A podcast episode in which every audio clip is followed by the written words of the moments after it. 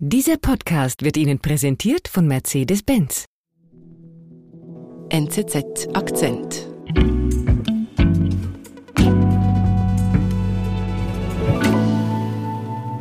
Janik Weder, du bist heute bei mir im Studio und wir sprechen zusammen über Mode. genau.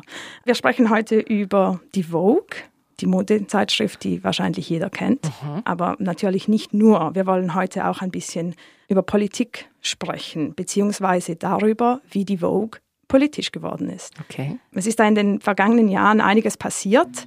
Vielleicht gehen wir zurück zum Anfang dieser Geschichte mhm. und die beginnt im Jahr 2017 in London. Da gibt es einen Mann, der heißt Edward Enninful und der wird Chefredaktor der britischen Vogue. Okay. Enninful als Chefredaktor überlegt sich, wie soll mein erstes Cover aussehen. Das ist eine ziemlich wichtige Frage. Wen will er darauf zeigen? Was will er sagen damit? Ähm, er hätte sich einfach machen können. Er hätte eine Schauspielerin wie Emma Watson nehmen können oder vielleicht Sängerin Adele. Einen Superstar, den alle kennen, einen Aha. sicheren Wert. Aber er entscheidet sich anders. Was macht er? Er shootet Adwoa Aboa. Das ist ein Model zwar, aber nicht sehr bekannt. Sie ist schwarz, sie hat ganz kurze Haare und sie ist vor allem eine feministische Aktivistin. Also ein ganz klares Statement von Edward Enninful. Ja, definitiv. Enninful, das sagt er auch mehrmals, hat eine Vision. Er will die Vogue diverser machen, er will sie inklusiver machen. Dahinter steht das Ziel, dass er die etwas, ich sage mal, verstaubte Modezeitschrift in die moderne Welt überführen will. Okay. Es kam dann aber anders. Edward Enninful bringt erfolgreich frischen Wind in die Vogue. Doch dann gerät er in einen Konflikt mit der Überchefin Anna Wintour, erzählt Shani Queda. Ich bin Antonia Moser. Shanik, ganz ehrlich gesagt, ich lese die Vogue nicht, weder die britische noch die deutsche. Und von Edward Enninful habe ich noch nie etwas gehört. Ja, ich kann mir vorstellen, dass es ganz vielen Hörerinnen und Hörern so geht. Tatsächlich ist Edward Enninful in Fashionkreisen ein sehr bekannter Name. Und die Vogue, die muss man, glaube ich, nicht erklären, eine weltbekannte Zeitschrift. Enninful ist 51 Jahre alt, er ist ein Brite, er ist schwarz und er ist homosexuell. Und er wird jetzt Chefredaktor der Vogue. Wie ist er dahin gekommen? Ja, das ist eigentlich eine recht interessante und bewegte Geschichte. Da müssen wir auch ein bisschen zurückgehen. Enninfuls Familie stammt eigentlich aus Ghana, mhm. aber als er 13 Jahre alt war, flüchtete die Familie vor der politischen Gewalt nach London. Da waren sie Teil der Arbeiterklasse. Der Vater, der war Offizier in Ghana, hatte in England nicht viel zu tun. Mhm. Die Mutter war Näherin und brachte die Familie eigentlich so durch. Und man muss sich vorstellen, Enninful ist 13, 14 Jahre alt, ein junger Teenager und durch die Arbeit der Mutter kommt er eigentlich mit Mode und mit Kleidern in Kontakt. Ähm, das beschreibt er in seiner Biografie, das sagt er auch mehrmals in Interviews. I mean, my mom was a seamstress, so I spent sort of my childhood just literally with her. Also tatsächlich schon als Teenager eigentlich kommt er so in diese Modewelt hinein. Genau, also man muss sich auch vorstellen, das London der 80er Jahre war ja auch ein Hotspot für ähm, Modeinteressierte. Er wird dann auch tatsächlich angesprochen in der U-Bahn, ob er modeln will. Okay. Also so ein bisschen Bilderbuch, karrieremäßig. Mhm. Und er beginnt beim Magazin ID zu arbeiten. Das war damals ein Untergrund-Fashion-Magazin, sehr wichtig und scheint da eine sehr gute Arbeit zu leisten, denn mit 18 wird er Chefredaktor. Mit 18? Ja, super jung. Ich glaube, es ist der jüngste Chefredaktor eines Modemagazins, den es je gab. Okay, und wie macht er dann weiter? Also was geht da noch mehr als Chefredaktor? Er bleibt ein paar Jahre da, macht da schon ein paar, ich sage mal, kontroverse Dinge, Dinge, die auffallen. Und das führt dann dazu, dass er ein paar Jahre später bei der Vogue in Italien beginnt er fällt da auf. Er ist ein Immigrant. Er hat eine andere Hautfarbe als die meisten. Er ist homosexuell und er bringt natürlich neue Ideen rein. Und im Jahr 2008 ist er eigentlich verantwortlich für die sogenannte Black Issue. Das war eine Ausgabe, in der ausschließlich schwarze Models gezeigt wurden. Und diese Ausgabe war super erfolgreich. Also die war innerhalb drei Tagen ausverkauft, die musste nachgedruckt werden und Annie Full war da natürlich ein Name. Und ich nehme an, eben auch schon damals, 2008, ein politisches Statement von ihm. Klar, ja. Man muss sich das so vorstellen. Auf den Catwalks, in den Magazinen, da sahen man 2008 eigentlich nur weiße, dünne Models. Wir erinnern uns alle an diese Victoria's Secret Shows. Das war so der Standard.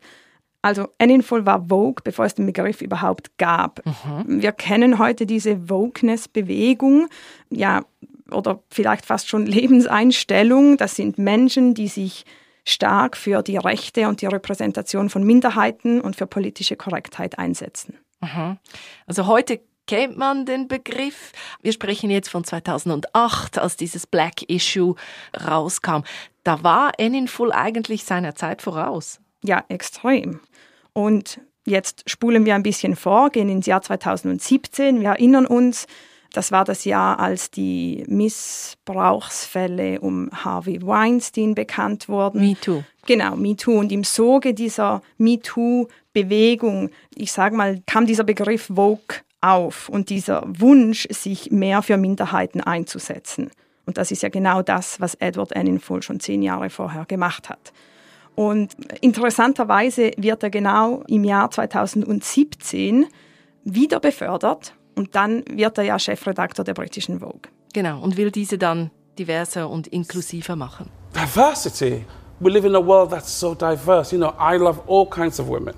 I love big women, I like small women, black women. Genau, das ist sein fast schon sein Slogan, das sagt er immer wieder, das sagt er in Texten, die er schreibt, das sagt er in Interviews. Mhm. Und dafür ist er ja wie gemacht eigentlich auch mit seinem Hintergrund, also seine, mit seiner Person. Genau. Ich habe es schon erwähnt, er ist der erste schwarze Chefredaktor. Er ist übrigens auch der erste männliche Chefredaktor der britischen Vogue. Er ist schwul, er kommt aus der Arbeiterschicht.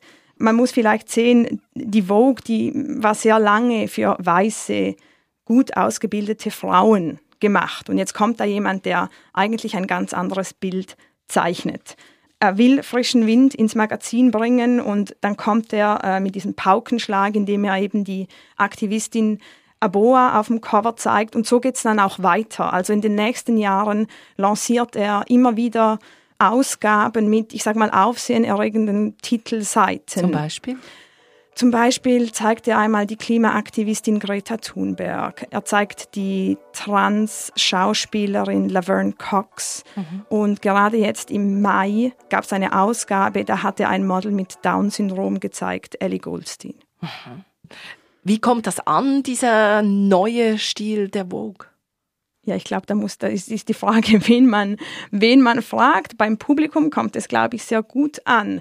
Der Verlag hinter der Vogue, Condé Nast, gibt keine Auflagenzahlen durch, aber Insider sagen, die Abozahlen seien gestiegen. Und vor allem geht es ja darum, dass man wieder über die Vogue spricht. Sie ist wieder in der Öffentlichkeit. Du hast jetzt aber gesagt, kommt drauf an, wen man fragt. Es gibt in diesem Vogue-Universum noch eine andere ganz wichtige Person, die heißt Anna Wintour und ihr scheint es nicht so gut gefallen zu haben. Wir sind gleich zurück. Entdecken Sie neue Horizonte und Elektromobilität in einer neuen Dimension. Mit dem elektrischen EQE SUV von Mercedes-Benz fahren Sie lokal emissionsfrei auf höchstem Niveau in die Zukunft. Erleben Sie Ästhetik, Technologie und Komfort in Vollendung. Der neue elektrische EQE SUV von Mercedes-Benz.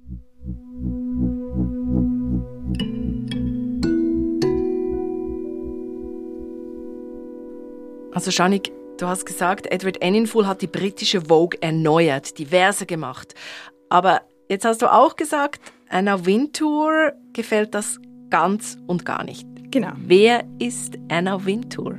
Anna Wintour ist die Chefin der amerikanischen Vogue, ich sage mal der wichtigsten Vogue. Mhm. Anna Wintour ist aber ganz viel mehr und ihr eilt auch ein Ruf voraus. Mhm. Kennst du den Film Der Teufel trägt Prada noch? Äh, so halb irgendwie. ja, da geht es um eine sehr böse Chefredaktorin eines Fashion-Magazins und Winter ist da eigentlich die Vorlage. Mhm. Wintour ist eine Marke für sich. Sie ist seit 1988 Chefredaktorin. Sie ist eine Ikone. Man kennt sie, diese großen Sonnenbrillen, der Bob, den sie trägt. Und Wintour hat einen gigantischen Einfluss aufs Modebusiness. Sie entscheidet, was gut ist und was nicht gut ist. Sie sitzt in Fashion-Shows immer in der ersten Reihe.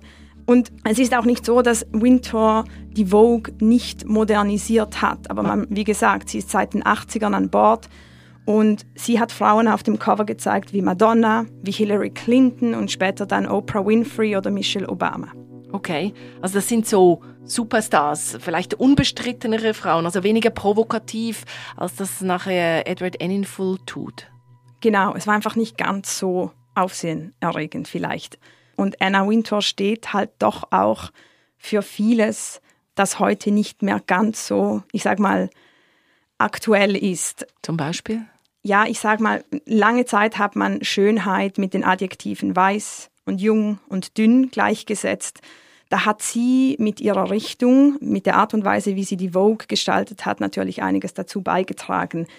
Diversität, wenn man den Aussagen von ehemaligen Mitarbeiterinnen und Mitarbeitern glaubt, scheint bei ihr kein großes Thema gewesen zu sein. Sie hat sich zum Beispiel auch entschuldigt, ähm, als es dann zu diesem Black Lives Matter Protesten kam, dass sie schwarzen Stimmen so lange keine, keinen Platz in ihrem Blatt gegeben hat. Mhm. Aber warum passt dir jetzt nicht, was Edward Enninful in London mit der Vogue macht? Denn er könnte ja genau diese Erneuerung, Modernisierung bringen, die sie scheinbar ein bisschen verschlafen hat. Das ist durchaus so. Ich glaube, man kann ja auch nur mutmaßen, dass sie ihn vielleicht auch einfach als Konkurrenz sieht, weil jetzt kommt da dieser neue, frische Annin Full und sie schaut tatsächlich aus wie die Babyboomerin, die den Wandel der Zeit verschlafen hat. Ähm, also vielleicht steht dahinter auch einfach ein Machtkampf. Mhm. Aber bekommt man etwas davon mit? Also Streiten die beiden irgendwo öffentlich? Nein, das tun sie natürlich nicht. Man ganz, wie soll ich sagen, konkret weiß man nicht sehr viel, aber es gibt Gerüchte, es gibt viele Spekulationen und vor allem äh, kam es im Juni dann zum großen Knall, weil der Verlag, der Verlag der Vogue, Condé Nast, hat bekannt gegeben, dass Edward N. in Full gehen muss. Ja. Warum jetzt das? Ja, es gibt verschiedene Gerüchte. Es gibt so die Theorie des Kulturkampfs, es gibt die Theorie des Machtkampfs. Derzeit gibt es vor allem in den USA einen starken Backlash zu dieser Wokeness-Bewegung. Mhm. Äh, man erinnert sich vielleicht daran, dass Disney kürzlich Ariel die Meerjungfrau verfilmt hat mit einer schwarzen Hauptdarstellerin. Da war die Empörung ziemlich groß. Und manche sagen, dass Anningful es einfach zu weit getrieben hat.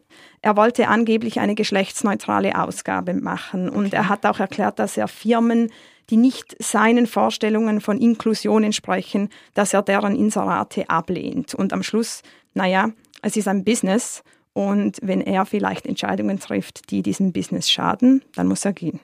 Es geht also auch ums Geld. Kann man am Schluss sagen, Annin Full war doch ein wenig zu vogue? Das könnte sein. Es könnte aber auch sein, dass es nicht ganz so kompliziert ist, sondern ähm, ich sage mal ein bisschen einfacher und ein bisschen menschlicher. Vielleicht hatte Anna Wintour auch einfach Angst.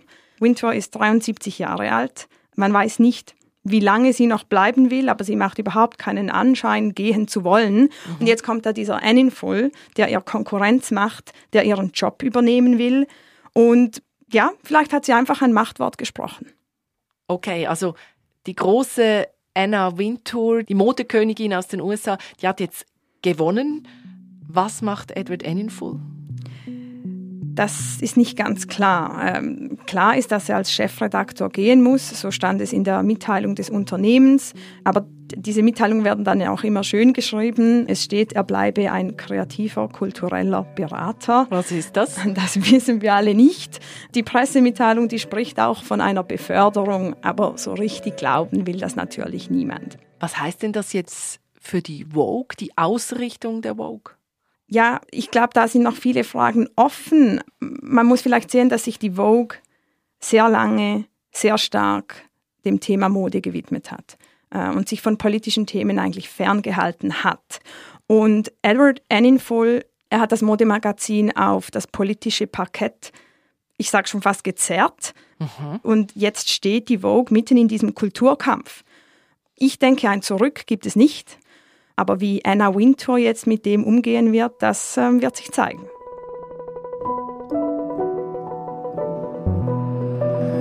Janik, danke, dass du da warst. Danke, Antonia. Da muss ich jetzt wohl mal eine Vogue kaufen gehen. Ja, oder ich kaufe sie für dich. Danke.